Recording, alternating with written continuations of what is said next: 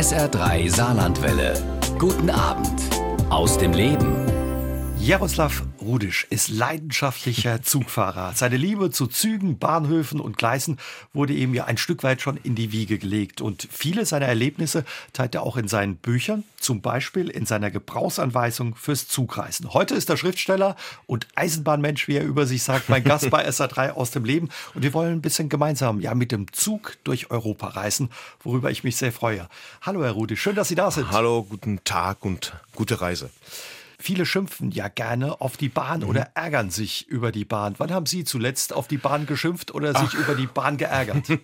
Ja, klar, ähm, manchmal ärgert es mich auch, aber trotzdem, ich halte die Eisenbahn an sich für was ganz, ganz Tolles. Und ich bin ein Eisenbahnmensch. Das heißt auch, dass man sich über die Verspätungen nicht ärgert. Also wir sagen natürlich auch mit ein wenig Humor, äh, das ist ja wohl klar, dass diese Zeit, die uns dann die Eisenbahngöttin ja schenkt, die heilige Eisenbahn mit einer Verspätung, eine uns geschenkte Zeit ist. Also wir haben dann mehr Zeit im Zug oder auf einem Bahnhof und ich verbringe gerne diese Zeit im Zug oder auf einem Bahnhof. Ich bin ja auch Schriftsteller, ich warte auf die Geschichten, auf die Reisen und äh, das, man erlebt auch was. Aber klar, neulich ist mir passiert, dass ich tatsächlich eine Theaterpremiere verpasst habe in der Schweiz, in St. Gallen, wo ich eingeladen war und der Zug kam einfach in München nicht pünktlich an und äh, der Schweizer Zug ist abgefahren.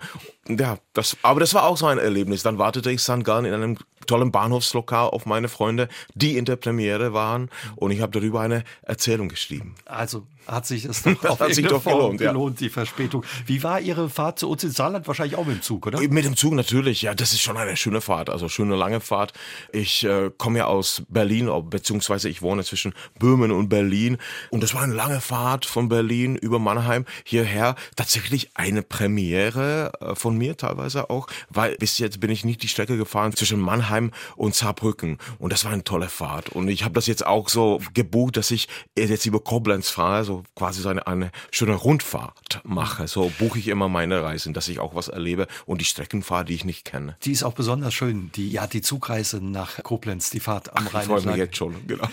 Haben Sie überhaupt einen Führerschein oder brauchen doch, Sie den gar Doch, doch, doch. Ich habe sogar einen alten Saab mit dem ich jetzt aber tatsächlich immer, der ist ja auch wenig in die Jahre gekommen mhm. und ich habe mich auch entschieden, mir kein neues Auto anzuschaffen. Das ist einfach so, ich fahre immer weniger Auto, weil für mich ist diese Zeit im Zug auch eine Arbeitszeit mhm. Und eine auch ja Auszeit sozusagen. Also ich kann da beides, ich gehe gerne ins, in den Speisewagen, ich kann da schreiben, ich kann da auch lesen und ich kann da auch schlafen oder nur aus dem Fenster schauen. Übrigens, ein Bekannter oder ein Leser von mir hat mir mal ein Zürich erzählt, nachdem ich äh, da aus Winterbergs letzter Reise Ihr gelesen habe. Mein erster Roman, genau. Auf Deutsch. Auf ja. Deutsch, genau. Dann hat er mir erzählt, der hat als Psychiater gearbeitet und der hat seinen Klienten oft eine Zugfahrt empfohlen. Ach, äh, da kommt man einfach zu sich, diese Zeit, die man im Zug hat, für sich, für sich selbst, für seine Gedanken, das äh, fürs Nachdenken oder auch nur, ähm, man ist dafür da, dass man auch nicht unbedingt was machen kann. Also dafür ist die Eisenbahn auch da. Und sie stresst es auch nicht, wenn der Zug pickepacke voll ist, äh, ja, klar, es Gedränge gibt? Äh, das kann natürlich manchmal stressen. Klar, ich suche auch gezielt so Verbindungen, die vielleicht nicht so voll sind, wenn es geht, wenn es geht. Ich fahre gerne auch erste Klasse, ich sitze gerne auch im Speisewagen, ich sitze gerne auch am Fenster und ich reserviere hart auch, ja. Das ist so eine kleine Empfehlung, die man auch machen soll. Sitzplatz ist schon mal gut. Macht's ja, das ist schon gut. Das macht schon entspannter. Sie haben schon gesagt, Sie reisen gerne, Sie arbeiten da, genießen die Zeit auch für sich, wenn Sie mhm. mit dem Zug unterwegs sind. Ansonsten, was sind Sie für ein Zugreisender? Kommen Sie auch gerne ins Gespräch oder wollen Sie dann Ihre Ruhe? Doch, doch, ich suche natürlich das Gespräch sogar. Ne? Das ist äh, manchmal schwieriger geworden, weil die Leute sind viel auch mit Handys unterwegs oder hören Musik. Ich mache das manchmal auch. Ich glaube, da hat die Pandemie auch was verändert, dass die Leute ein bisschen auf Distanz gegangen sind. Aber dafür gibt es für uns Schriftsteller und äh, Geschichtensuchenden Menschen die Speisewagen. Also da kommt man meistens schon in, ins Gespräch und da kann man was erleben oder was erfahren. Der Speisewagen ist für Sie eh, wenn das ja, richtig das ist, ist, der perfekte Ort ja, das für eine Der heilige Wagen, wie ein Freund von mir sagt. Die Speisewagen, das sind die heiligen Wagen. Da will ich mich später noch ein bisschen intensiver mit Ihnen unterhalten über den Speisewagen, beziehungsweise mit Ihnen ja so in Gedanken im Speisewagen mal Platz nehmen. Verraten Sie uns, was darf in Ihrem Gepäck nicht fehlen, wenn Sie auf eine Zugreise ähm, gehen? Ein Notizheft, ein Stift, ein Buch, eine Flasche Wasser, Kopfhörer, das auch, ja, was Süßes gerne und sogar so eine Art Notstuhle, was, was es den Speisewagen nicht gibt okay. oder äh, falls der Speisewagen jetzt nicht richtig funktioniert. Also das habe ich gerne auch mit dabei. Vor allem, wenn die Reise länger ist, dann nehme ich tatsächlich so eine Art Notstuhle mit. Im Fall, wenn und ein Stück Schokolade. Der Speisewagen zu ist. Ja, genau. Sie sind 1972 in der ehemaligen Tschechoslowakei geboren und wollten schon früh zur Eisenbahn. Ihre ganze Familie oder viele aus ihrer Familie haben bei der Eisenbahn gearbeitet. Selbst ihre Eltern haben sich in der Eisenbahn im Zug kennengelernt. Da dachten viele, der Junge, der wird auch Eisenbahner. Doch es gab anders. Warum? Naja, weil ich diese Brille trage, ne, die man ja sieht. Und das ist eine ziemlich starke Brille. Ich bin kurzsichtig. Und das war dann mit 13 klar, dass das nicht geht. Und ich war sehr, sehr traurig. Das muss ich schon sagen. Ich komme aus einer Arbeiterfamilie in der Tat. Und äh, ich wurde dazu verdammt, der erste Akademiker zu werden in der Familie. Ich musste ins Gymnasium. Dann habe ich Germanistik und Geschichte studiert. Aber doch ist mir diese Liebe zur Eisenbahn geblieben. Und die taucht auch in anderen Büchern und Geschichten von mir mir auf. Und äh, ja, aber wer ist das in der Tat nicht? Wer hat nicht diesen Background von einem Eisenbahner? Also wenn ich mit meinen Freunden spreche oder wenn ich meine Leser treffe, so wie hier in Saarbrücken, dann kommt immer jemand auf mich zu. Mein Vater war Weichensteller oder Rangierer oder Lokführer oder mein Bruder ist Lokführer. Mhm. Also die Eisenbahn ist tatsächlich ein Teil von unserem Leben geworden in der Vergangenheit, aber die ist das auch bis heute geblieben. Ihr Cousin war Lokführer, Ihr Onkel war Fahrdienstleiter und Ihr Opa Weichensteller. Mhm. Was hat Sie von klein auf an der Eisenbahn fasziniert? Und können Sie sich so noch an die erste Begegnung oder mm, Fahrt ja, erinnern? Ja, da kenne ich noch die, die ersten Erinnerungen die sind mit noch mit den alten letzten Dampfloks verbunden, die noch in den 70ern durch die Tschechoslowakei gefahren sind. In der DDR waren die noch länger unterwegs, bis in die späten 80er. Also da waren wir tatsächlich auch auf der Jagd nach den Dampflokomotiven in der Lausitz und in Sachsen, weil ich komme aus dem, auch aus einem so Dreiländereck. Also ich spreche nicht nur Deutsch, aber wir verstehen da auch alle und sprechen Polnisch. Das ist alles sehr nah und das ist auch das Mitteleuropa von mehreren Sprachen. Und so waren wir auch viel in der DDR und haben uns dann Loks angeschaut. Was mich fasziniert hat, ist tatsächlich wahrscheinlich diese Bewegung. Also ich war auch, habe mich ziemlich früh schon auch für die Geschichte interessiert und für die Geografie. Ich bin aber hinter dem eisernen äh, Vorhang aufgewachsen und so war es nicht so einfach oder möglich, über Saarbrücken nach Paris zu fahren.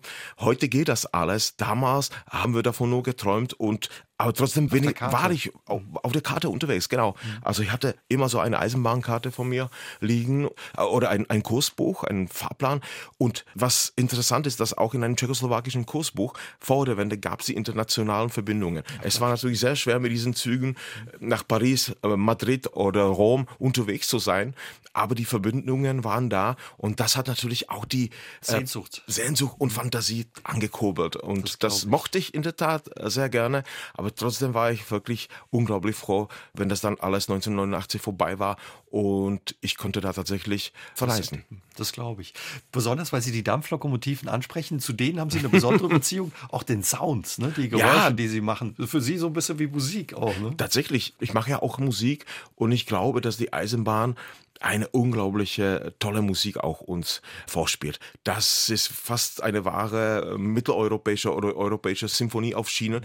Die Eisenbahn hat auch Komponisten inspiriert. Also Antonin Dvořák, ein Musikkomponist aus Prag, war auch in der Tat wirklich ein leidenschaftlicher Eisenbahner im Herzen. Der ging immer in Prag zum Hauptbahnhof und hat sich mit Lokführern und Heizern angefreundet, hat eben das Technische auch an den Lokomotiven bewundert und hat sich immer die Nummern von den Lokomotiven aufgeschrieben geschrieben.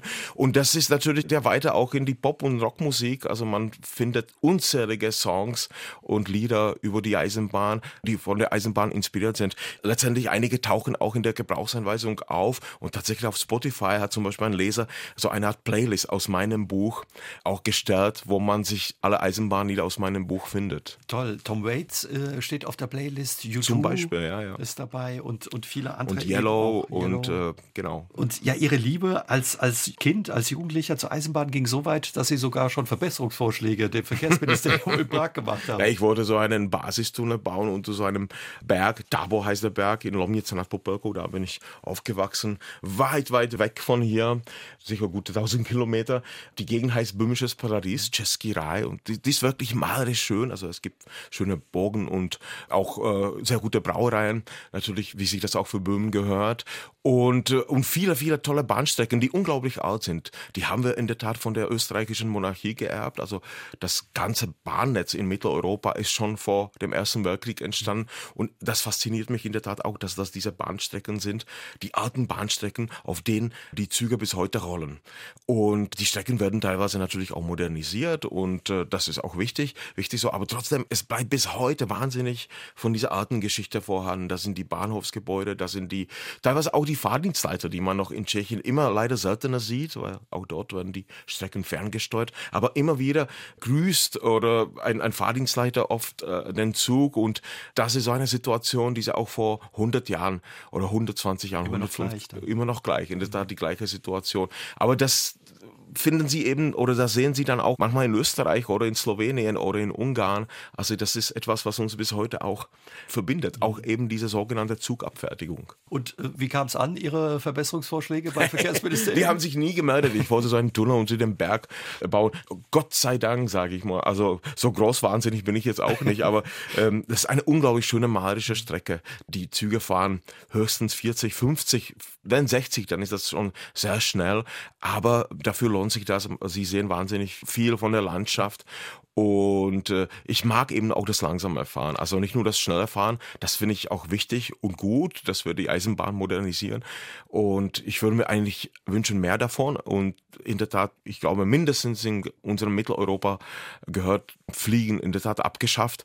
Aber wir brauchen natürlich schnelle Zugverbindungen, nicht nur von, von Stuttgart nach Paris oder Frankfurt nach Paris wie hier oder von Frankfurt nach Berlin, aber eben zum Beispiel von Berlin nach Warschau oder von Berlin nach Wien über Tschechien dass es vielleicht dann auch kommt. Wo müssten wir fahren für diese ja schöne Landschaft zu entdecken? Was für eine Strecke wäre das? Wo müssten wir starten? Und da bei mir im böhmischen Paradies, also zuerst nach Prag, da würde sich empfehlen, natürlich eine Reise, wenn man aus Deutschland kommt, über Dresden nach Prag. Das ist sowieso eine der schönsten Strecken in ganz Europa. Und dann sind das nochmals 100 Kilometer ins böhmische Paradies, nordöstlich Richtung Königgrätz, Richtung Hradec Králové.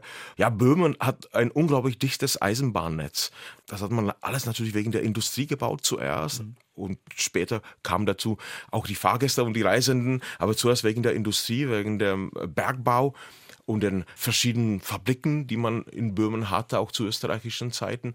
Und es freut mich sehr, dass wir nicht den Fehler oder dass die tschechische Politik nicht den Fehler gemacht hat, wie es in Deutschland nach der Wende passiert ist, im ehemaligen Osten, dass man plötzlich wahnsinnig viele Strecken stillgelegt hat. Oder sogar das schreckliche Wort zurückgebaut hat, ja, dass man da einen gepflasterten Radweg gebaut hat. Das halte ich für eine tragische, traurige Angelegenheit, weil das kommt ja nie wieder zurück. Dann, wenn, wenn die Züge nicht mehr rollen, dann kommen die auch nicht wieder. Und wir merken auch, wir können ja so viele Autobahnen bauen, wie wir wollen, aber trotzdem, wir brauchen einfach Eisenbahn und wir brauchen in Europa mehr Eisenbahn. Davon bin ich fest überzeugt. Und ja. wir werden die sogar, glaube ich, auch bekommen.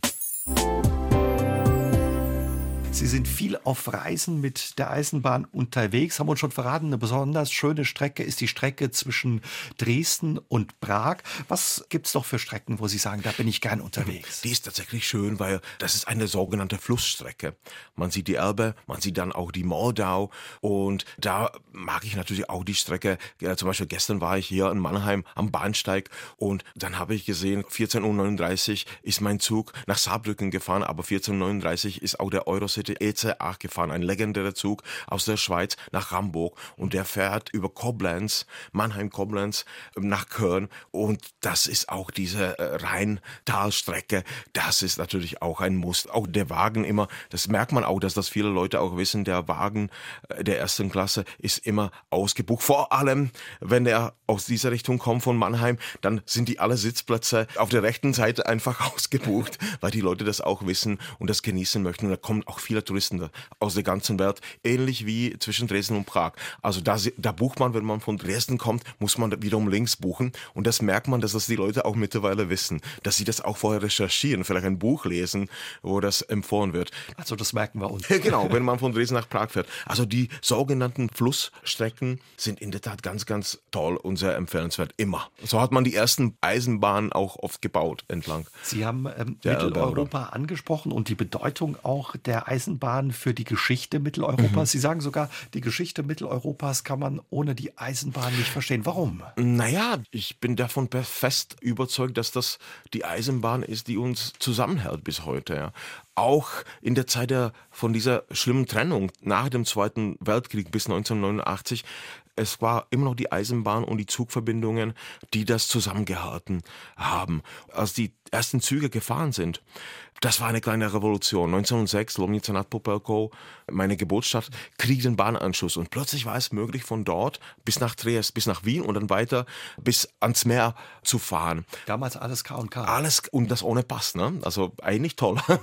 Sie sind eh ein großer Fan als Historiker sowieso mhm. der Geschichte Mitteleuropas. Mhm. Was, was macht die für Sie so spannend? Spannend. Ja, äh, in Bezug auf Eisenbahn tatsächlich dieses Gefühl, wie das immer noch alles auch wenn das nach 1918 zerfallen ist, dass sie trotzdem, wenn sie sich eine Eisenbahnkarte anschauen oder mit dem Zug fahren, dass sie ein Gefühl von einer gewissen Einheit haben. Also man konnte von Wien bis wohin fahren? Wie weit ging das? no, ja, das, das, geht heute noch. Das geht heute noch. Von Wien, das ist auch eine unglaublich tolle Fahrt, tolle Strecke. Klar, nicht nur die Flussstrecken, aber auch die Gebirgseisenbahn, natürlich Bergstrecken. Und eine von denen gibt es auch in Österreich zwischen Wien und Graz, die sogenannte Semmeringbahn, die erste Hochgebirgseisenbahn Eisenbahn der Welt. Auch hier die alten Brücken, die alten Tunnel, die alten Schienen, die alte Trasse und die hochmodernen Züge. Das würde ich auch jedem empfehlen. Da muss man allerdings von Wien immer rechts sitzen, damit man schön ins Tal schauen kann. Und das ist wirklich so, so eine Fahrt von Wien nach Triest über Slowenien, über dann Italien, die ist einfach toll. Und auch da sehen Sie, wie das alles immer noch irgendwie zusammengehört. Wenn ich dann in Triest, ich bin da oft und sehr gerne. Das ist Muss für uns eine tolle Stadt sein. Ist eine tolle Stadt, der wichtigste und größte Hafen der ehemaligen Monarchie Triest. Man merkt das immer noch, wenn Sie da mit den Leuten ins Gespräch kommen. Also viele sprechen auch Deutsch, aber es gibt auch böhmische Spuren dort. Also ich glaube, es ist auch kein Zufall, dass das Bier, die Bierqualität in Triest eigentlich schon sehr, sehr gut ist. Und man kriegt da auch die böhmischen, jede Bäckerei liefert auch, oder Sie können da die böhmischen Buchteln bestellen, also die man aus Böhmen oder aus, aus Österreich kennt. Buchteln sind für die, die es nicht kennen? Ja, das sind so äh, kleine so Teigtaschen, gebacken, gefüllt mit Marmelade. Ja, und meistens ist was Süßes drin. Die sind einfach köstlich und man kann die in, Tschechien meistens aus Nachspeise bestellen, aber auch aus Hauptgericht. Also bei uns sind die sogenannten Meerspeisen. Das gilt auch für Österreich. Man kann die auch als Hauptgerichte mittags gerne essen. Und man kriegt die oft auch im Zug. Das finde ich auch großartig. Weil Sie gerade das Bier angesprochen haben. Das Bier spielt nicht nur in Ihrer Heimat eine große Rolle in Böhmen, sondern verbindet eben auch ja diese Länder in Mitteleuropa. Natürlich. Da waren die Tschechen oder die Böhmen schon auch ähm, sehr für das Bier unterwegs.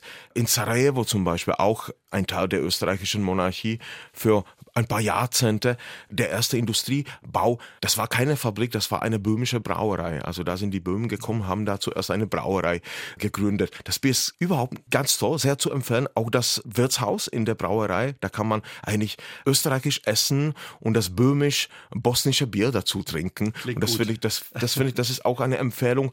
Leider, leider kommt man eben, wie 1913 war das in der Tat problemlos zu erreichen mit der Eisenbahn von Wien nach Sarajevo. Das ist ist heutzutage deutlich schwieriger. Ich habe einmal versucht, in Wien und dann in Budapest eine Fahrkarte zu bekommen für Sarajevo. Und äh, ich wusste, dass das nicht geht, aber ich wollte das einfach probieren. Und, und die dachten natürlich zu Recht vielleicht, hey, hier kommt ein Irrer, der möchte mit der Eisenbahn nach Sarajevo. Dann sagte die Frau, Sie müssen fliegen. Oder haben Sie kein Auto, fahren Sie doch mit dem Auto nach Sarajevo, wenn Sie unbedingt nach Sarajevo wollen. Und äh, ich bin tatsächlich geflogen und äh, das ist schade. Ich hoffe, dass die die Züge sind schon mal gefahren. Ich hoffe, dass die Eisenbahnverbindung wieder hergestellt wird zwischen Kroatien und Bosnien-Herzegowina. Sind die Züge verschwunden, die fahren oder auch die Schienen? Dann? Naja, das ist tatsächlich so. Nach dem Untergang der Monarchie sind viele, viele Staaten, Nachfolgestaaten entstanden und auch nach dem Zerfall der ehemaligen Jugoslawien war das so. Und so musste der Zug jetzt mehrmals die Grenze überqueren und das macht es ein bisschen komplizierter sozusagen, so eine Reise heute von Berlin nach Sarajevo. Aber nach Triest kommt man und das ist toll. Wenn wir beim Bier bleiben, Bahnhofgaststätten spielen in Ihrem Buch auch eine große Rolle. Sie mhm. beschreiben das so schön. Und wenn man bei so einem böhmischen Bier sitzt, kommt dann eben häufig auch das Gespräch auf die Eisenbahn und die mhm. Züge und die Strecken. Ja, die Bahnhofslokale, das ist wirklich fast eine Leidenschaft von mir. Also ich widme der Bahnhofsgastronomie auch weite Teile von diesem Buch. Ich bin immer auf Suche nach einer neuen Kneipe oder alten Kneipe, die ich noch nicht kenne, weil leider da gehen auch einige Lokale sagen, verloren mit der Zeit. Welche, ja. ja, ja, es gibt in Mitteleuropa etliche, vor allem ja. zum Beispiel in Slowenien. Da gibt es immer auf, äh, an vielen Stationen so ein kleines Café, so wie in Italien. Und ich habe mal mir vorgenommen, dass ich an jedem italienischen Bahnhof, wo es eine Espresso-Bar, einen Espresso trinke. Und an einem Tag waren das dann zwölf oder vierzehn. Und ich dachte, ich muss jetzt meinen Arzt in Berlin anrufen. Mir war plötzlich so schlecht. Aber das war trotzdem so schön. Und äh, das gibt es auch in Tschechien, gibt es ein paar Bahnhofslokale. Übrigens, jetzt hat wieder im Zentrum von Prag ein ganz, ganz tolles Bahnhofslokal aufgemacht, auf dem ältesten Bahnhof in ganz Prag vom 1800 1945, Masarykovo nádraží heißt das, nach unserem ersten tschechoslowakischen Präsidenten 1918, Tomáš Garik Masaryk. Und das ist die alte Gastronomie neu, modern, aber trotzdem, was äh, das Bier angeht und das Essen angeht, sehr traditionell. Und das sind nur ein paar Schritte von dem Bahnsteig. Und das finde ich auch toll, dass das auch wiederkommen kann. Und ich hoffe, dass auch demnächst auf dem schönsten Bahnhof in ganz Tschechien, auf dem Prager Hauptbahnhof, dem größten Bahnhof in ganz Tschechien, dass das bald auch so ähnlich wird dann macht es auch nichts, wenn der Zug eine Verspätung hat. Nee, überhaupt nicht. Ja, ich, ich habe da ähm, äh, etliche Leute beobachtet, die da gerne die Züge vergessen haben, um noch, äh, noch, ein, noch ein Bierchen zu trinken und dann noch eins und dann noch eins. Die Zeit vergeht dann anders. Aber auch äh, in Österreich findet man immer noch Bahnhofslokale. In der Slowakei gibt es ziemlich viele und auch in Polen zum Beispiel. Der, ein wunderschönes Bahnhofslokal gibt es im Bahnhof von Przemyśl. Das ist wirklich weit, weit, weit im Osten an der Grenze zur Ukraine eine alte österreichische Festungsstadt mhm. in Polen. Da steigt man schon in den ukrainischen Zug. Es sind in der Tat nicht mal zwei Stunden bis nach Lviv. Das alte Lemberg. Mhm. Eine tolle Fahrt, tolle Stadt. Und da kann man auch wunderbar, wenn Sie da aus dem Nachtzug aussteigen, wunderbar frühstücken mit Bahnblick. Das ist immer uns, für unsere Eisenbahnmenschen wichtig, dass man dann dabei noch den Bahnblick hat. Sie lieben es, mit dem Nachtzug unterwegs zu sein, ja durch die Nacht zu gleiten. Was macht das so besonders für Sie? Ja, das ist Entschleunigung und Beschleunigung zugleich. Also Sie steigen in Wien ein und sind dann am nächsten Tag in Zürich oder in Berlin. Mhm. Aber ich mag also das Schlafen im Zug. Ich weiß nicht, woran das herkommt. Vielleicht hängt das mit dieser Musik, die die Schwellen und Schienen und Weichen spielen. Und der Zug an sich natürlich auch. Und ich schlafe sehr gut in einem Nachtzug. Das die, Geschaukel stört nicht? Na, überhaupt nicht. Das, das suche ich sogar. Ähm, ich ich, ich finde es immer langweilig, wenn das zu ruhig ist. Also ich mag das Schaukeln. Und ich bin nicht, nicht der Einzige. Wenn Sie jetzt für den Sommer zum Beispiel einen Nachtzug von Wien nach Italien buchen möchten, ist es wahrscheinlich zu spät. Also die Nachtzüge erleben wirklich so eine Art Renaissance. Leider haben wir hier in Deutschland auf die ein wenig verzichtet. Und es sind wieder die Österreicher, auf die wir sowieso schauen müssen. Also wie die zur Eisenbahn stehen und wie die die Eisenbahn ausbauen. Und eben sind die Österreicher wieder, die die Nachtzüge für uns gerettet haben. Und so ist der Wiener Hauptbahnhof für uns Eisenbahnmenschen und auch für mich unglaublich wichtig. Das ist immer noch das wahre Zentrum vielleicht von ganz Mitteleuropa, der Wiener Hauptbahnhof. Wo viele von, Züge dann abgehen, ja, ja, Nachtzüge, äh, Nachtzüge äh, losfahren. Eben auch ein Zug nach Berlin, der nächste geht nach Zürich, dann Richtung Italien, aber auch Richtung Brüssel und auch, sie kommen von dort auch nach Rumänien mit einem Nachtzug und, das finde ich wirklich ganz, ganz toll, nicht nur nach Warschau und Gdansk in Polen an die Ostsee, aber auch nach Lviv in der Ukraine und nach Kiew. Der Zug fährt immer kurz nach halb fünf, glaube ich, in Wien los. Auch den muss man schnell buchen, der ist meistens sehr schnell ausgebucht. Und der fährt auch in diesem schrecklichen Krieg äh, weiter und bildet eine ganz, ganz wichtige Verbindung. Was auch faszinierend ist. Wie, das ist faszinierend, wie, wie, ja. wie die Züge weiterfahren und funktionieren auch. Ja, das ist sowieso, das, das grenzt fast an ein Wunder in der Ukraine. Auch da äh, sieht man, dass es die Eisenbahn ist, die das Land zusammenhält. Wie ist es für Sie aber, wenn Sie mit dem Nachtzug unterwegs sind, mhm. wenn man nochmal zurückkommt zum Nachtzug, wenn man dann morgens ankommt am Ziel, aussteigt aus dem Nachtzug? Manchmal ist, es, ist man dann doch müde, aber manchmal möchte ich oder möchte man gleich weiterfahren. Ja? Also das passiert mir oft nach einer längeren Fahrt, dass ich nicht aussteigen möchte. Es beruhigt einen tatsächlich. Ich bin davon fest überzeugt, dass einen eine Eisenbahnfahrt beruhigen kann. Und das auch eine Fahrt mit einem Nachtzug. Was ich ein bisschen schade finde, dass es in Europa nicht mehr auf Nachtzüge mit einem Speisewagen gibt. Das gibt's schon, aber immer, immer seltener. Zum Beispiel in Finnland ist das ganz so. Das sind vielleicht die besten Nachtzüge überhaupt, also die ruhigsten. Die fahren auch durch das weite Land ziemlich langsam oder gefühlt langsam durch die Nacht. Und da kann ich immer wunderbar schlafen. Und da gibt's noch einen Speisewagen, wo man sehr gut essen kann vorher Bier trinken kann, Wein trinken kann oder auch nicht. Oder nur, so wie das viele Finnen auch machen, nur in die Landschaft zu schauen und dann irgendwann ist es dunkel und dann geht man schlafen. Das ist auch interessant, da führen manchmal Leute tatsächlich fast so Selbstgespräche mit den, mit den Gläsern oder mit dem Essen. Und dann sind sie aber, wenn sie sie dann ansprechen, dann äh, fangen die auch zu erzählen. Und ich liebe Finnland, also ich bin auch ein leidenschaftlicher Saunagänger. Und auch wenn ich das jetzt an dieser Stelle jetzt erzähle, in dem Moment würde ich mich gerne gerne beamen sozusagen nach Finnland und würde gerne von Helsinki nach Rovaniemi in Lappland wieder fahren. Das ist wirklich eine, auch ein, eine ganz, ganz tolle Fahrt. Das habe ich auch schon mal gemacht, das stimmt. Das Ach, ist super. wirklich eine tolle Zugstrecke und die ein bisschen dauert, aber ja, wie Sie sagen, die eben auch entschleunigt und ja, Zeit gewinnt. Und in Helsinki hat man gleich gegenüber am Hauptbahnhof ein tolles Bahnhofsrestaurant. Das tschechische Spuren heißt Vltava, die ah. Moldau heißt. Und die bieten nicht nur das tschechische Bier und die böhmische Küche und deutsche Küche. Da kommt das irgendwie das Mitteleuropa auch zusammen. Und dann fahren sie mit diesem Nachtzug und sind dann morgen in Rovaniemi und da gibt es auch ein ganz, ganz tolles Bahnhofslokal. Das einzige Lokal, wo man Rentiergulasch essen kann. Also das Gulasch ist sowieso was mitteleuropäisches und plötzlich kommt man aber in Rovaniemi und da hat man so eine finnische Variation davon und genau, von einem, von einem Gulasch. Das habe ich nicht probiert, also das muss ich doch mal nachholen. Ist übrigens auch ein schöner Bahnhof, ne? In ja, Helsinki. natürlich, natürlich. Ein tolles Bahnhofsgebäude. Also ich glaube dann in Finnland auf jeden Fall der, der größte Bahnhof tatsächlich eine Kathedrale, eine wahre Kathedrale des Verkehrs, wie man so sagt. Ich mag aber auch die anderen Bahnhöfe in Finnland, die dann viel einfacher sind. So Klein kleine, kleine Holzbauten in der Tat, Bauden fast, ja, wo man sich so fragt, ah, hat er da noch eine Sauna, der Fahrdienstleiter? Wahrscheinlich schon. Davon gehe ich fast aus. Aber der, der Hauptbahnhof in Helsinki ist schon ganz, ganz toll. Also, wenn ich Ihnen so zuhöre, kriegt man den Eindruck, man kann mit der Eisenbahn, mit dem Zug fast um die ganze Welt fahren. Naja, das ist eben auch die Erfahrung, die ich jetzt noch gemacht habe, als ich an dem Buch geschrieben habe, wie klein unser Europa in der Tat auch ist. Ja. Es ist möglich, wenn Sie in Berlin den frühen Zug nehmen, dann kommen Sie bis nach Stockholm und dann fahren Sie mit dem Nachtzug bis nach äh, Norden von Schweden. Also das schaffen Sie vielleicht in 30 Stunden ja, oder 32 Stunden. Und das finde ich einfach großartig. Und so kommen sie auch nach Barcelona, äh, nach Paris sowieso, von hier sowieso. Das ist, genau, genau. Aber eben auch aus dem böhmischen Paradies kommt man nach Kopenhagen innerhalb von 24 Stunden. Und natürlich auch nach Lviv und dann ans Meer, nach Paris würde man das auch schaffen. Und das, wenn ich das dann jemand erzähle, viele Leute glauben mir das nicht. Sagt, und dann sage ich, ja, schau ins Kursbuch oder beziehungsweise in eine App, da findest du das. Und das ist eben auch toll an der Eisenbahn. Und da fragt man sich wirklich, ob wir fliegen müssen. nicht nur in Mitteleuropa oder in ganz Europa.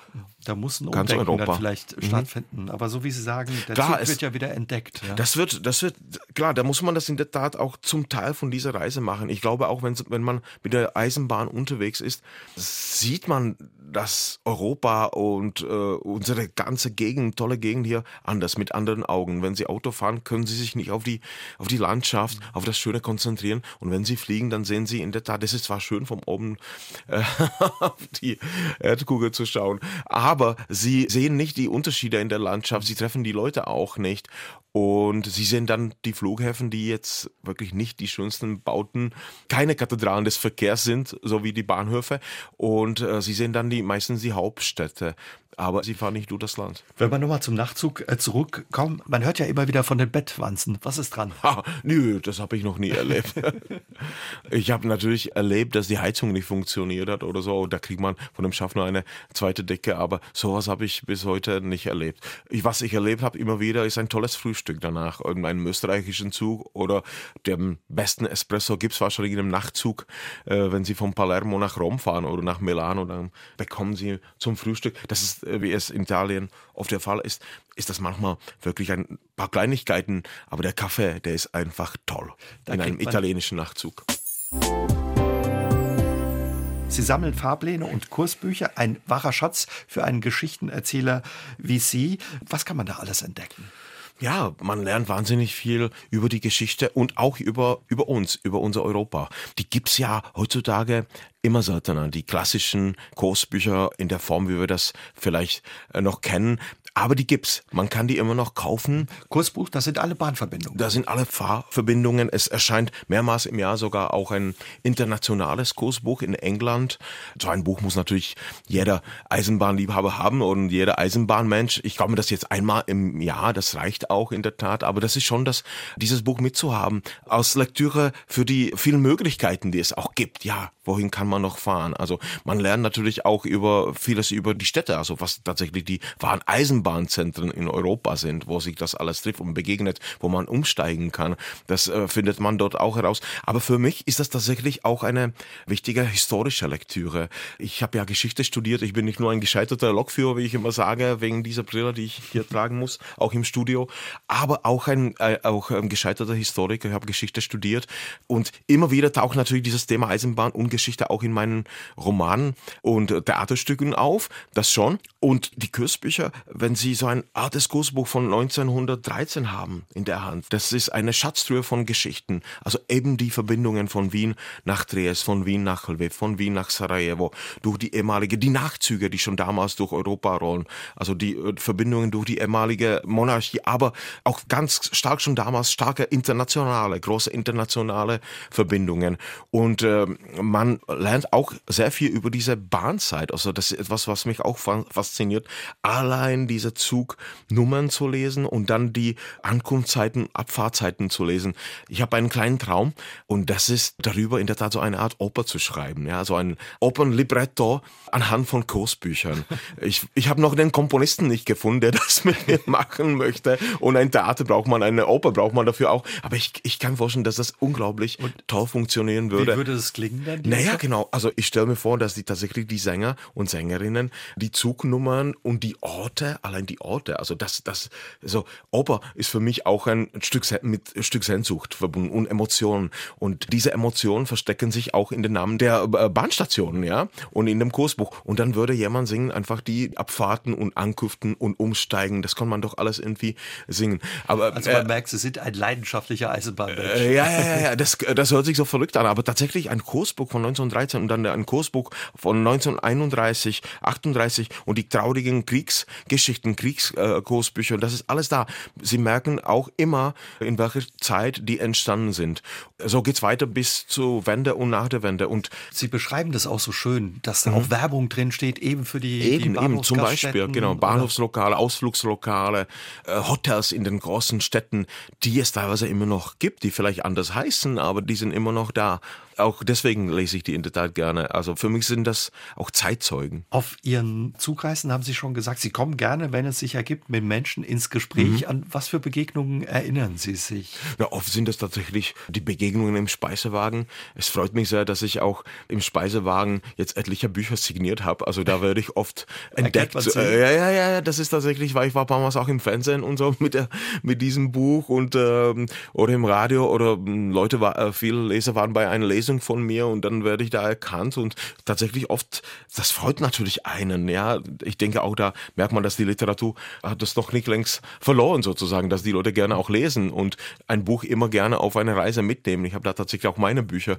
signiert. Die Leute reisen offenbar dann auch mit ihrem Buch. Mit ja, ja, ja, ja, tatsächlich, tatsächlich und schicken mir dann Fotos von den Bahnstationen, wie jetzt gerade gestern habe ich ein Foto aus Italien bekommen, aus Faenza, wo es eine großartige Eisenbahnkarte von Europa gibt und von der Karte stehe ich in dem Buch Buch und erzähle so ein paar Geschichten über unser Eisenbahnnetz in Europa. Und ein Leser von mir ist jetzt gerade mit dem Buch mit ein paar Freunden durch Italien unterwegs. Aber diese Begegnungen, ich äh, bin befreundet mit ähm, zwei, drei Eisenbahnmenschen, die, so wie ich, die Eisenbahn lieben und äh, in einem Speisewagen als Kellner oder Koch arbeiten. Und das sind tolle Begegnungen. Da habe ich oft das, was mich sehr freut, wenn die wissen, dass ich fahre, dann lasse ich mir da einen Tisch reservieren. Das kann man übrigens auch in einem tschechischen Zug, kann man das ganz offiziell auch machen. Also man kann im Speisewagen reservieren und das mache ich auch gerne. Und da hat er ein gewisser Herr Betterka zum Beispiel, ein legendärer Kellner im Zug ähm, zwischen Hamburg und Prag, der hat immer für mich eine kleine Geschichte. Und das ist auch persönlich unglaublich spannend, weil Herr Betterka hat zum Beispiel Theater und Film studiert,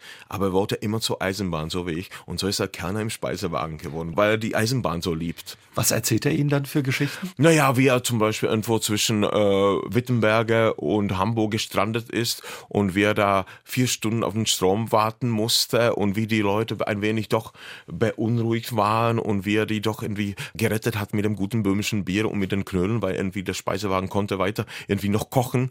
Das geht offenbar und äh, das sind solche Geschichten. Ja, der hat auch tragische Geschichten erlebt, Trennungen im Speisewagen oh. erlebt, ja. Aber auch bei einer Hochzeiten erlebt im Zug. Das ist so, dass jemand fährt mit dem Zug und plötzlich steigt ein Mann nach einem Streit plötzlich aus aus dem Zug und die Frau bleibt da einfach sitzen. Das sind auch so auch sehr dramatische Szenen. Wieder vielleicht auch hätte man darüber eine Eisenbahnoper schreiben über so eine Trennung im Zug oder eine Hochzeit im Zug. Sie haben uns schon erzählt, Wien ist so ein bisschen die heimische Hauptstadt der Eisenbahn und des Zugverkehrs mhm. in Europa. Wie sieht es sonst aus in Europa? Wer fährt gerne in Europa Zug? Ich hoffe, wir alle, das stimmt vielleicht auch nicht so ganz. Es gibt auch richtig marode Strecken, in, auch in unserem Mitteleuropa. Und da wird man oft gefragt, was machst du hier eigentlich? Warum fährst du überhaupt Zug? Die Züge fahren zwar, aber niemand sitzt dort oder nur ein paar Fahrgäste. Aber da sage ich immer, ja, man kann die Strecke in der Tat immer ausbauen, modernisieren. Mhm. Ja wenn die Züge nicht mehr rollen und fahren, wenn wir den äh, Verkehr dann einstellen, dann kommt das oft nie wieder. Dann ist es einfach, dann ist es weg. Dann ist es einfach weg für, für immer. Ich treffe natürlich auch viele Touristen, auch aus Amerika oder auch jetzt wieder, also jetzt nach der Pandemie. Man trifft so in einem Speisewagen zwischen Dresden und Prag, sitzen oft äh, Leute aus Südamerika, jetzt auch äh, Gäste aus Asien und freuen sich, weil die das irgendwie auch schon wissen, dass es da ein gutes Essen gibt in so einem Speisewagen, freuen sich auf das Essen. Oft sind das auch tatsächlich zum Beispiel immer wieder Leute, deren Vorfahren nach Amerika ausgewandert sind, aus dem, uns, unserem Mitteleuropa, aus Polen, aus aus der Slowakei oder aus Tschechien vor 100, 150 Jahren ähnlich. Und die kehren jetzt zurück und machen eine fast eine Familienreise durch die Geschichte der eigenen Familie und durchs Mitteleuropa. Solche Geschichten höre ich mir immer wieder gerne an, muss ich sagen. Das sind unglaublich spannende Begegnungen. Sie haben vorhin ja auch erzählt, Sie arbeiten auch im Zug. Entstehen mhm. dann auch viele Ihrer Geschichten und Bücher im ja, Zug? Ja, äh, tatsächlich. Winterbergs letzte Reise, mein erster Roman, der 2019 erschienen ist, das erste Buch, was ich auf Deutsch verfasst habe, ist in der Tat eine endlose Eisenbahnreise durch die mitteleuropäische Geschichte von Berlin bis nach Sarajevo. Da habe ich ganz absichtlich äh, wirklich an dem Buch im Zug gearbeitet und geschrieben, weil ich wollte, ich musste auch viel recherchieren. Also ich war an vielen Orten in Wien und in Zagreb und in Ljubljana war ich natürlich und ich musste recherchieren, aber ich wollte vor allem, dass es tatsächlich, äh, da sind wir wieder bei dieser Musik, Literatur und Musik und bei dem Thema Eisenbahn und Musik. Ich wollte, dass das nach, sich das nach der Eisenbahn anhört. Also daher kommen auch die ganzen Wiederholungen von diesem 99-jährigen Herrn Winterberg, der sagt ja immer wieder traurig, traurig, schön, schön und so. Und das sind natürlich die Zusammenstöße, die Weichen. Manchmal sind das tatsächlich auch, wenn es mehrere Weichen sind, sind das ganze Sätze, die wiederholt werden. Und ich habe an dem Buch wirklich im Zug geschrieben, so wie an der Gebrauchsanweisung fürs Zugreisen und auch, ich schreibe immer wieder. Entstanden? Genau, die ist im Zug entstanden, das geht ja auch nicht anders. Und ich habe immer einen Notizblock dabei, oft auch ähm, den Computer und dann kann ich einfach gleich losschreiben. Wenn wir bei Ihrem ersten Roman auf Deutsch Winterbergs letzte Reise bleiben, Sie haben ihn angesprochen, mhm. der Protagonist, ein 99-Jähriger, der aus dem Sudetenland fliehen musste, dann eben in Berlin eine neue Heimat gefunden hat und mit seinem Krankenpfleger, der auch aus Böhmen kommt, aufbricht zu seiner letzten Reise eben in seine alte Heimat. Dabei haben die einen, einen alten Reiseführer, ein Bedecker Mhm. aus dem Jahr 1913. Für Sie auch so ein besonderer Schatz. Was, Mhm. was kann man daraus lesen und was erleben die damit auch? so einen Bedecker zu haben von 1913, das ist wirklich was Feines. Also ich, ich habe das Buch, ich habe das jetzt mittlerweile auch digitalisiert bekommen und mit einer Suchfunktion, das ist, das ist schon großartig. Da geben Sie Budapest an und Sie finden immer noch die Lokale von damals, die bis heute existieren. Das fasziniert mich. Aber das ist tatsächlich so ein Bedecker von 1913, also aus dem Jahr kurz vor dem Untergang von, von diesem schrecklichen Ersten Weltkrieg. Das ist in der Tat auch der letzte Reiseführer, der letzte Bedecker für dieses Gebiet. Für, für die ehemalige, Für die KK ehemalige äh. Danach war alles schon anders. Und so eine Reise ist unglaublich spannend, weil sie bringt wieder diese Geschichte zurück mit so einem alten Buch. Also sie lesen das alte Buch von damals und sind in der Tat, der Leser ist dann schockiert und überrascht äh, davon, wie viel er wiederfindet wenn er dann in Prag ankommt, in Olmütz, in Brünn, in Klagenfurt, in Ljubljana, was damals äh, Leibach natürlich hieß, oder eben in Triest. Also viele von den alten Orten sind immer noch da, auch die Gasthäuser, die, die Hotels. Die heißen manchmal wirklich anders, nicht zu Kaiser von Österreich, aber das Hotel ist oft noch da. Und meine Erfahrung ist tatsächlich, wenn es um so ein Hotel geht, der 1913 im Bedecker empfohlen wird, der ist auch heute noch gut. Das war eine interessante Erfahrung, die ich gemacht habe. Sie sind ja auch gereist, eben auch mit Ja, ja, ja, natürlich, natürlich. Das ist ein ganz wichtiger Teil von diesem Buch, von Winterbergs letzte Reise. Und ich wollte, der Roman hat 500 Seiten, aber wenn man sich da einlässt und das eben auf eine Zugreise nimmt, kann man das eigentlich, glaube ich, auch ziemlich schnell weglesen. Und man erfährt viel auch aus diesem Bedecker. Also ich nehme das alte Buch in der Tat ins Spiel und lasse Wenzel Winterberg aus diesem auch, auch vorlesen. Ich fand das in der Tat so schön, auch schön geschrieben. Auch diese alte Sprache aus diesem Bedecker hat mich fasziniert. Das war auch übrigens nicht der einzige Grund, warum ich das auf Deutsch verfasst habe. Der zweite Grund äh, war, dass es diesen Winterberg auch gibt. Das ist ein Freund von mir, der an der Geschichte leidet, so wie der alte Wenzel Winterberg und an Mitteleuropa, an diesem Zerfall in der Tat leidet und in seinen Reisen, in seinen Gedanken das wieder, ja, verbindet. Das ist, wie wir ja auch heute im Gespräch mit Ihnen merken, ein spannendes Kapitel äh, Geschichte, die vielleicht viele auch gar nicht so auf dem Schirm haben. Aber würden Sie sagen, das lohnt sich auf alle Fälle, die Geschichte Mitteleuropas sich ein Naja. bisschen genauer anzuschauen? Also für uns ist das schon wichtig, weil ich wurde zum Beispiel zu einem Osteuropäer erst nach der Wende gemacht, im Westen. Auch in der sozialistischen Zeit, also vor der Wende, haben wir uns immer als Mitteleuropäer verstanden. Und dann fährt man nach Bayern und in Regensburg oder in München erfährt man, dass man eigentlich ein Osteuropäer ist. Ja? Also dass es eine so eine gewisse Trennung gibt in Europa. Für uns Tschechien ist Mitteleuropa, ja, auch Saarland gehört dazu natürlich, ja, also auch die Schweiz, aber auch eben die westliche Ukraine, Polen sowieso. Bis Norditalien geht das natürlich. Das ist unser Begriff von Mitteleuropa. Das kann sich ein vielleicht auch riesiges Gebiet, äh, ja. ein riesiges Gebiet, aber tatsächlich vor allem glaube ich, dass sie das oft äh, auf den Gebiet der ehemaligen Monarchie bezieht. Und Teile von Italien gehörten auch zu der österreichischen Monarchie. Und wenn man dann irgendwo in Triest ist, aber auch in Milano, Milano war auch lange, auch, oder Venedig war auch unter Österreich, dann merkt man das bis heute. Davon bin ich fest überzeugt. Aber klar, ein Freund von mir, der kommt aus Finnland und lebt in Prag und für ihn ist Mitteleuropa auch Finnland, weil der sieht auch diese Beziehungen und Verbindungen. Vielleicht sollte man das auch so wahrnehmen. Also wir sind alle Europäer oder Mitteleuropäer. Vielleicht hört, das sage ich manchmal auch, vielleicht hört unser Mitteleuropa tatsächlich dort auf, wo sich die Spurweiten ein bisschen ändern. Ja, aber da wäre zum Beispiel Finnland auch aus, weil die haben die sogenannte russische Breitspur, die Ukraine auch und Spanien auch. Da rollen die Züge auch auf einen breiten Spur, auf der sogenannten iberischen Breitspur. Die haben auch Schmalspurbahn. Aber jetzt die, die Super-Express-Züge, die durch äh, Spanien rollen, die AVE-Züge, die fahren auf der Normalspur, auf der europäischen Spur. Also vielleicht überall, wo die Züge fahren, sind wir in Europa. Vielleicht so. Wie blicken Sie ja als Eisenbahnmensch auf die Deutsche Bahn? Ich, ich nehme sie immer in Schutz. Ich glaube, die Deutsche Bahn macht, was möglich ist manchmal. Und äh, es ist nicht nur Schuld der Bahn, dass äh, wir jetzt wahnsinnig viele Strecken sanieren müssen, damit überhaupt die Züge äh, rollen und fahren können.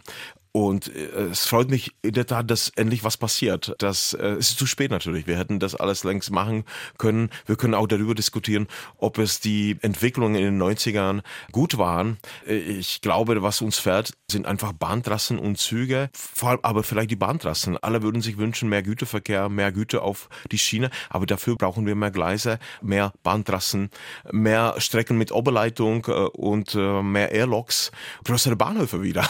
in der Tat. Wenn wir mal bei den Bahnhöfen bleiben, Sie beschreiben das so schön und geben ja auch Beispiele dafür. Wir haben über den Bahnhof in Helsinki gesprochen, mhm. wie die Bahnhöfe früher ja Kathedralen des mhm. Verkehrs waren. Zum Beispiel der Bahnhof, wie Sie schreiben, in Antwerpen ist auch mhm. ein toller Bahnhof, muss ein Toll. toller Bahnhof sein. Wenn man aber hier mit der Bahn unterwegs ist, kriegt man mhm. manchmal ja das Schrecken, wenn man sieht ja, wie kleine Bahnhöfe aussehen, runtergekommen, verschmutzt. Mhm. Wie ist das für Sie? Das schmerzt wahrscheinlich. Das, mm, das schmerzt schon, das schmerzt schon und das tut mir manchmal tatsächlich weh. Manchmal, manchmal werden die Bahnhöfe auch von Menschen äh, gerettet, von den Gemeinden auch gerettet. Ich verstehe schon, dass man die auch oft äh, nicht in der Form braucht wie früher. Die Strecken werden oft äh, ferngesteuert, also ein Fahrdienstleiter oder die Fahrdienstleiter sitzen in Leipzig in der Zentrale und bewachen diesen riesigen Bahnraum in Sachsen bis an die tschechische Grenze. Und so gehen die Bahnhöfe ein bisschen verloren, ja.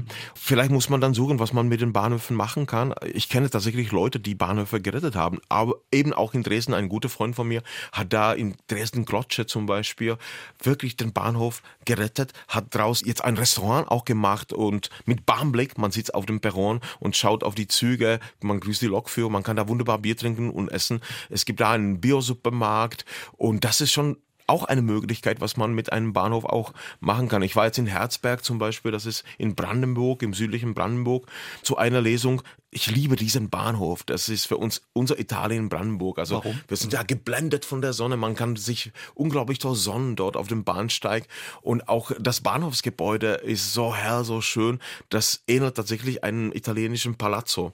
Und wir schauen nicht aufs Meer, aber wir schauen auf das weite Feld und auf den Wald. Und, und von der Sonne geblendet hat man das Gefühl, man ist in Taormina auf Sizilien. Das ist auch einer der schönsten Bahnhof. Bahnhöfe in ganz Europa, Taormina. Aber, aber auch da wollen die den Bahnhof die Gemeinde jetzt retten. Die suchen jetzt in der Tat äh, Möglichkeiten, wie man den Bahnhof retten kann. So die Gemeinde, also die Stadt Herzberg möchte den Bahnhof jetzt kaufen und das finde ich einfach großartig. Also wenn sie dann auch die Bürger und Bürgermeister da engagieren. Wäre das nicht auch was für Sie? Ein ja zu Hause. So habe ich tatsächlich Bahnhof? mal überlegt, äh, tatsächlich auch äh, schon mal öfters überlegt, ob ich mir nicht einen, einen Bahnhof anschaffe statt einer Wohnung in der Großstadt. Wer weiß, vielleicht kommt das noch.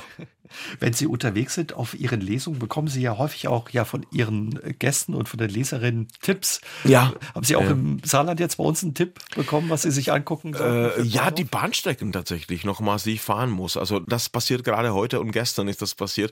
Ich wusste schon, wie ich ungefähr fahren soll und äh, wurde mir noch die Bahnstrecke eben nach Trier sehr empfohlen und dann weiter nach Koblenz und die Strecke fahre ich in der Tat heute. Also Sie setzen das dann, ja, also die ja, ja, ja, setzen klar, die Tipps klar, auch um. Genau, genau, das mache ich. Und oft sind das tatsächlich auch ähm, Tipps für Menschen und die ich unbedingt treffen muss und die kommen dann manchmal auch zu meiner Lesung, also der eine oder andere Fahrdienstleiter mit einer kleinen Geschichte. Gestern auch großartig hier in Saarbrücken ein äh, älterer Herr, der die Lokführer ausbildet, aber nicht was die Fahrzeuge angeht, aber der bringt den deutschen Lokführern Französisch bei. Und das finde ich einfach großartig. Das, diese Mehrsprachigkeit von Mitteleuropa, das beobachte ich immer wieder, dass es tatsächlich die Eisenbahner sind, die das weiterleben, die das pflegen, weil das auch nicht anders gibt. Also ein tschechischer Lokführer, der in diesem schon mehrmals heute erwähnten Eurocity nach Dresden fährt, der muss natürlich Deutsch verstehen, Deutsch kennen, Deutsch sprechen, Deutsch schreiben können. Und so ein deutscher Lokführer, der mit dem Eurocity nach Prag fährt, muss natürlich natürlich dementsprechend sehr gut Tschechisch können. Und das gibt's zwischen Österreich und Slowenien, Slowakei und Ungarn, Tschechien und Bonn. Es sind tatsächlich die Eisenbahner, die verbinden, die, die, verbinden die Länder. Wenn für mich etwas diese österreichische Monarchie, das alte Mitte-Europa in der Tat, wenn das für mich was war, dann war das wirklich ein Land von mehreren Sprachen. Und das war ganz normal, dass Leute wirklich in mehreren Sprachen zwischen Böhmen, zwischen Prag, Wien und Slowenien unterwegs waren und dass sie in zwei oder drei Sprachen unterwegs waren. Also sie sind da mit dem Zug äh, gefahren und haben die Sprachen gewechselt. Und tatsächlich sind das die Eisenbahner, die das zurückbringen. Viele Ihrer Bücher, Romane, ja auch Theaterstücke, Hörspiele, Drehbücher, die Sie schreiben, entstehen mittlerweile auch auf Deutsch oder schreiben Sie auf Deutsch. Deutsch ist allerdings nicht Ihre Muttersprache. Wie mhm. kam es dazu, ja, dass Sie so gut Deutsch sprechen und auch Deutsch auch schreiben? Ich komme aus einem Grenzgebiet, also zwischen Tschechien, Polen und Deutschland. Und so äh, bin ich seit meiner Jugend, seit meiner Kindheit in der Tat von diesen drei Sprachen geprägt. Mhm. Ich glaube auch, dass für uns Tschechen äh, war die deutsche Sprache immer lange, lange tatsächlich die zweite oder sogar die erste Sprache gewesen. Und vor 100 20 Jahren, 140 Jahren, äh, hätte sich niemand Gedanken darüber gemacht, warum ein Böhme Deutsch oder Tschechisch spricht. Oder das war fast zu erwarten, dass er in den beiden Sprachen unterwegs ist. Ich denke oft äh, an Franz Kafka, der berühmte Prager Schriftsteller, der hat ja auf Deutsch geschrieben, aber seine zweite Sprache war Tschechisch. Das war ähm, auch für Max Brodzo und viele Leute aus dieser Zeit, auch Jaroslav Hašek, der berühmte tschechische Schriftsteller wiederum, hat ein sehr gutes Deutsch gesprochen. Der hat sogar mit, das wusste ich lange nicht, mit Egon Erwin Kisch, hatte sogar ein Theaterstück auf Deutsch verfasst. Das ist ein Reporter auch. Ja, der, genau, mit, mit dem Reporter Kisch. Das habe ich jetzt vor kurzem erst entdeckt, muss ich unbedingt lesen.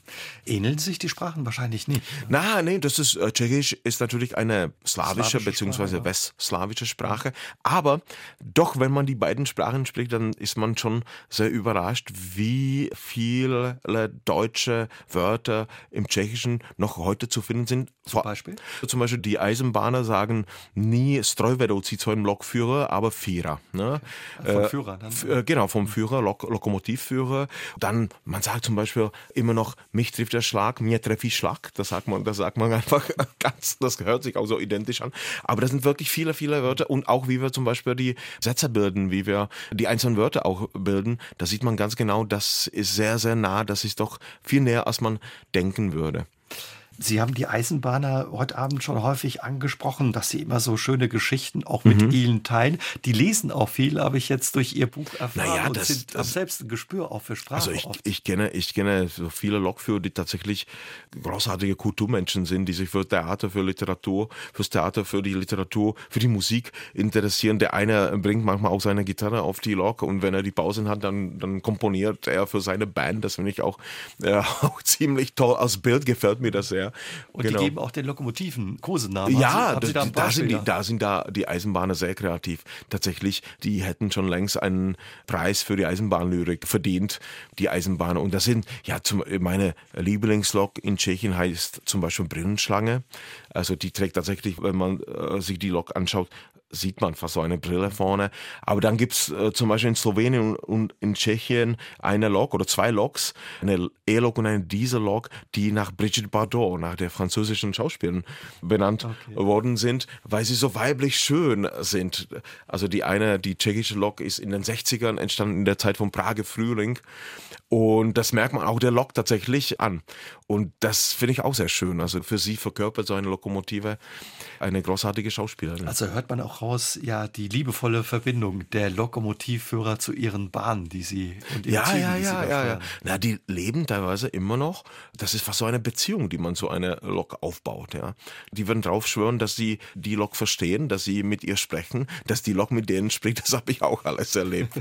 sie dürfen ja manchmal mitfahren. Ne? Ja, ich durfte mitfahren und dann habe ich so fast so Selbstgespräche äh, eines Lokführers auch mit seiner eigenen Lokomotive auch mal beobachtet und mir heimlich aufgeschrieben.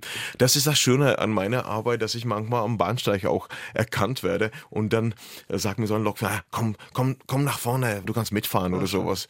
Und das ist natürlich eine ganz besondere Angelegenheit, ein, ein Erlebnis, wenn Sie da vorne sitzen. Da sehen Sie die Strecke und die Landschaft wirklich noch mit ganz, ganz anderen Augen aus, aus einem Seitenfenster. Und was sagt so ein Lokomotivführer zu seiner Bahn? Ja, oh, naja, was, was ist mit dir los? Was ist mit dir los? Hast du, hast du nicht geschlafen oder sowas? Wenn die so ein bisschen streikt oder Probleme macht, die Lokomotive. Tatsächlich sind das so Mann und Frau Gespräche. Vielleicht könnte ich die auch in dieser Eisenbahnoper dann unterbringen. Bestimmt. Sie haben Kafka vorhin angesprochen, Franz Kafka. Mhm. Sie spielen selbst in einer Kafka-Band. Was bedeutet Franz Kafka für Sie? Naja, erstens Weltliteratur und äh, Prag. Franz Kafka ist mit Prag verbunden und ich glaube auch, dass die Geschichten davon stark geprägt sind, also dass, dass die in Tschechien oder in Böhmen entstanden sind. Das, äh, ich glaube, dass wir das auch anders lesen, wenn das Ihnen alles klar wird. Aber zugleich Weltliteratur auch jemand, der in Prag nie war, kann mit Kafka was anfangen. Das sind so Emotionen, starke Emotionen. Das sind immer wieder die gleichen Themen. Gewalt, Macht, äh, Angst, die da angesprochen werden. Und ich liebe vor allem die größeren Romane, die drei große Romanfragmente von ihm. Aber besonders mag ich den Roman Das Schloss. Also das ist ein unglaublich tolles atmosphärisches Buch, sehr verschneit. In keinem anderen Buch der Weltliteratur gibt es so viel Schnee wahrscheinlich wie in Kafkas Schloss. Und Sie haben aus ja, seinen Geschichten, aus seinen Büchern mhm. Musik gemacht oder machen Ja, ja wir, wir machen tatsächlich Band? Musik mit der Kafka-Band. Wir vertonen Kafka, wir suchen nach Musik bei Kafka. Wir haben zwei Alben aufgezeichnet, Das Schloss und Amerika. Und jetzt kommt im September unser drittes Album, Der Prozess. Und wir tun auch damit live sozusagen. Jetzt waren wir schon im Herbst, zum Beispiel in Stuttgart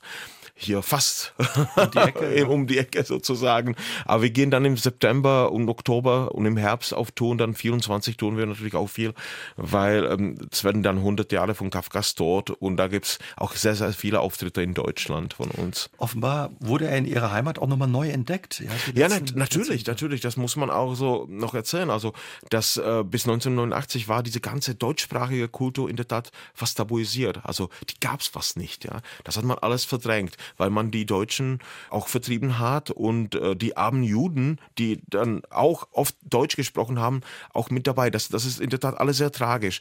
Und äh, man hat immer uns erzählt, auch in der Schule, eigentlich diese ganze tschechische Kultur, die ist nur auf Tschechisch entstanden. Und das stimmt natürlich vorne und hinten nicht. Also wir haben in der Tat, Prag war immer mehrsprachig, Böhmen war immer mehrsprachig. Es ging nicht nur um das Deutsche und Tschechische. Das war eine weltoffene Stadt, wo man auch im Mittelalter Italienisch und Französisch gesprochen hat natürlich.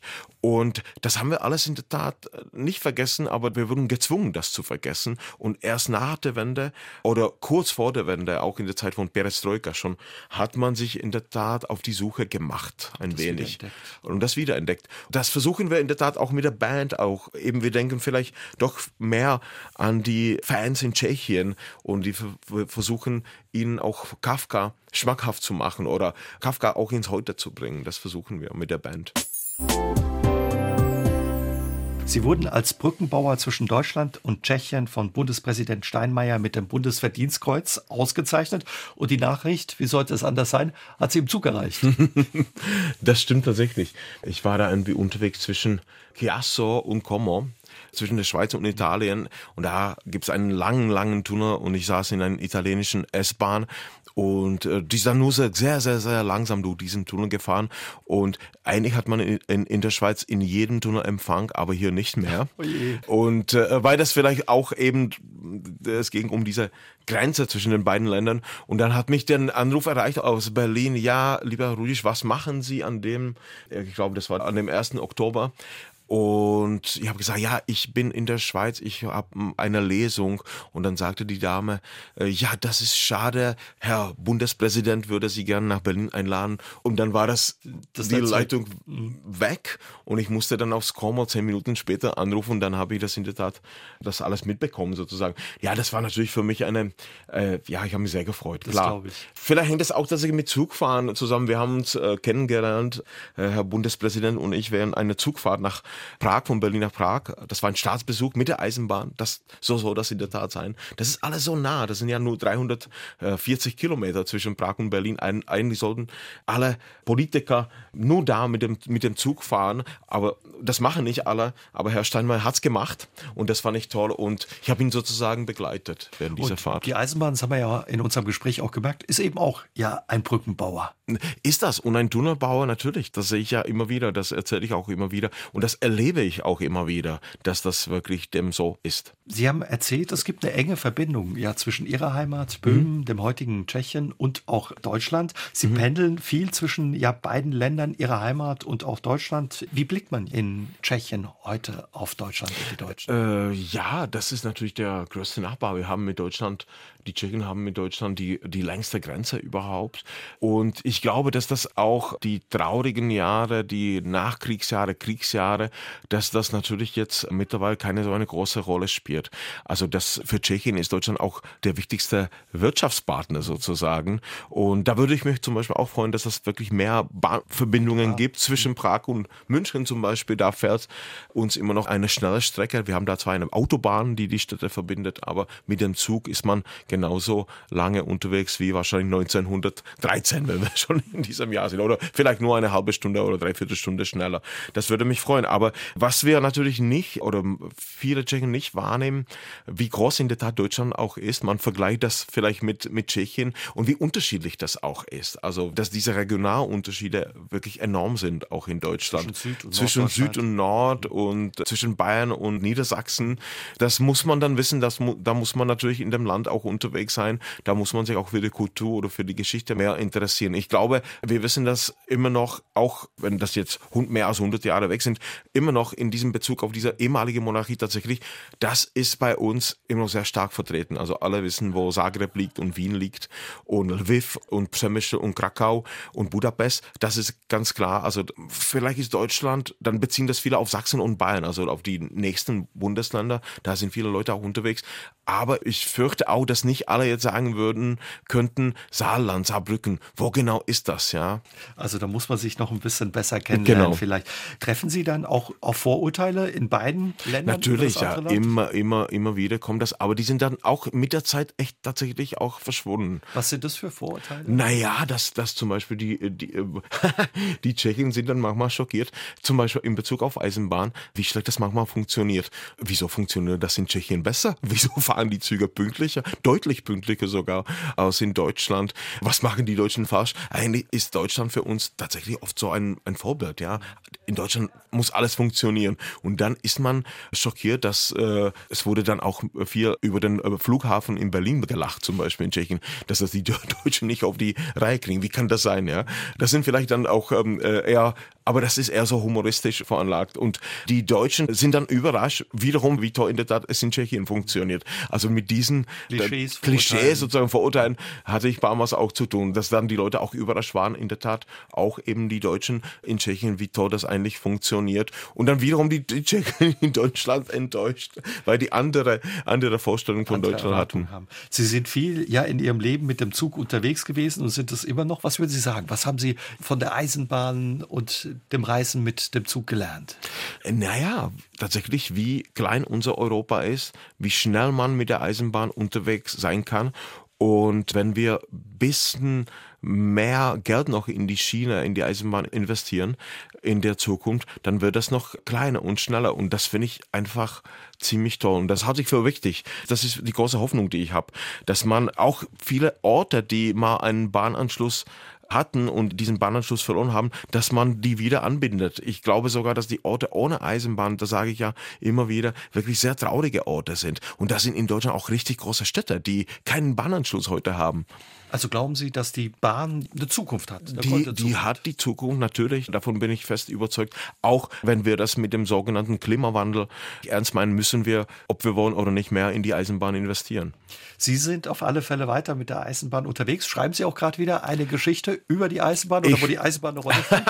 ich schreibe jetzt gerade eine Weihnachtsgeschichte, Weihnachten in Prag. Das Buch kommt im September bei Luchterhand illustriert von Jaromir 99. Das ist auch der Sänger, der zweite Sänger der Kafka Band. Und wir haben zusammen eine Graphic Novel gemacht über einen Fahrdienstleiter, Alois Nebel, aus dem Altvatergebirge. Und der illustriert diese Weihnachtsgeschichte und die fängt und endet am Prager Hauptbahnhof. Also es geht natürlich ein Buch ganz so ganz ohne Eisenbahn, geht das nicht. geht nicht. Und auch das Bahnbuch, die Gebrauchsanweisung fürs Zugreisen, da bin ich jetzt auch gerade dabei. Das Buch erscheint noch in der neuen Auflage mit vielen, vielen Bahnfotos von mir das Buch wird dann heißen Zug um Zug. Der Text bleibt gleich, aber es kommen fast an die 100 Bilder von mir. Die, also das wird schon eine besondere Ausgabe von diesem Buch geben im September. Da freuen wir uns drauf. Und wo führt Ihre nächste Reise mit der Bahn hin? Also heute geht es nach Berlin zurück und dann bin ich in Portugal unterwegs. Da muss ich allerdings fliegen, weil die Reise wäre einfach, das darf ich, das darf ich hier nicht sagen. Ich als Eisenbahnmensch, aber das ist tatsächlich ziemlich schwierig heutzutage nach Lissabon mit dem Zug zu kommen. Ich werde da aber in Portugal viel Zug fahren, da freue ich mich jetzt schon. Da wünsche ich Ihnen weiterhin viel Spaß beim Bahnfahren, ja, und viel Erfolg beim Schreiben und für Ihre Bücher. Danke für das danke, Gespräch. Danke auch und äh, wir sehen uns im Speisewagen. Hoffentlich. Ja, gerne. Ciao, ciao. Aus dem Leben. Der SR3 Talk am Dienstagabend ab 20.04 Uhr gibt's auch zum Nachhören auf sr3.de, auf YouTube und in der ARD Audiothek.